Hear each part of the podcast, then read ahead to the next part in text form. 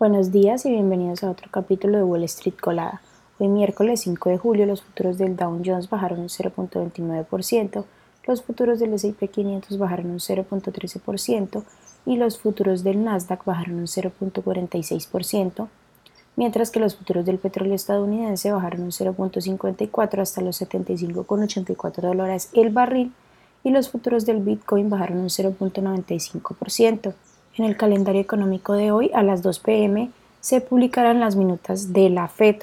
En las noticias que tenemos para hoy, bueno, las acciones han tenido un comportamiento sólido en lo que va del año para el primer trimestre, ya que fue el mejor del Nasdaq en 40 años y el del S&P 500 fue el más fuerte desde 2019. El Dow Jones también fue positivo. Además de eso, la temporada de earnings está prevista a comenzar a finales de la próxima semana con los grandes bancos reportando sus resultados. En otras noticias económicas, China ha dado a conocer una serie de restricciones de seguridad nacional que probablemente van a perturbar aún más la cadena de suministro mundial al imponer controles a la exportación de algunos metales fundamentales que son utilizados para los semiconductores, los vehículos eléctricos y la fabricación aeroespacial. En otras noticias, las acciones de Rivian, que cotizan con el ticker RIVN, subieron un 6.5% en el pre-market tras haber informado el lunes que las entregas del segundo trimestre alcanzaron los 12.000 vehículos. Las entregas aumentaron un 59% con respecto al trimestre anterior y superaron las expectativas de los analistas de 11.000 vehículos. Meta Platforms, que cotiza con el ticker META, tendrá disponible la app rival de Twitter, Treats en el App Store de Apple a partir del 6 de junio en Estados Unidos. Se espera que desde el viernes esté disponible en más países. Según un informe del Financial Times, Apple, que cotiza con el ticker AAPL, recortará las previsiones de producción de su casco de realidad virtual Vision Pro, ya que los fabricantes tienen dificultades para realizar el diseño en gran masa. Por otra parte, las acciones de United Parcel Services, que cotiza con el ticker UPS, bajaron un 1% después de que el sindicato de trabajadores dijera en un comunicado el miércoles que las negociaciones habían, colapsado después de que la empresa decidiera retirarse de la, de la negociación.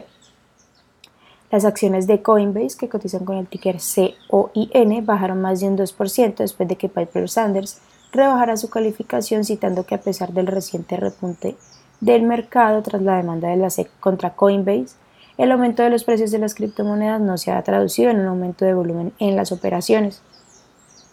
Las acciones que tenemos hoy con predicción bullish son será que cotiza con el ticker NCRA y ha subido más de un 45%. Infel Therapeutics se cotiza con el ticker IMPL y ha subido más de un 29%. Y también iMedia Brands que cotiza con el ticker IMBI y ha subido más de un 25% mientras que las acciones que tenemos con predicción bearish son 1847 Holdings, que cotiza con el ticker EFSH y ha bajado más de un 37%, Tonicon Century Group, que cotiza con el ticker XXII y ha bajado más de un 29%, y también Fresh Vine Wine, que cotiza con el ticker VINE y ha bajado más de un 19%.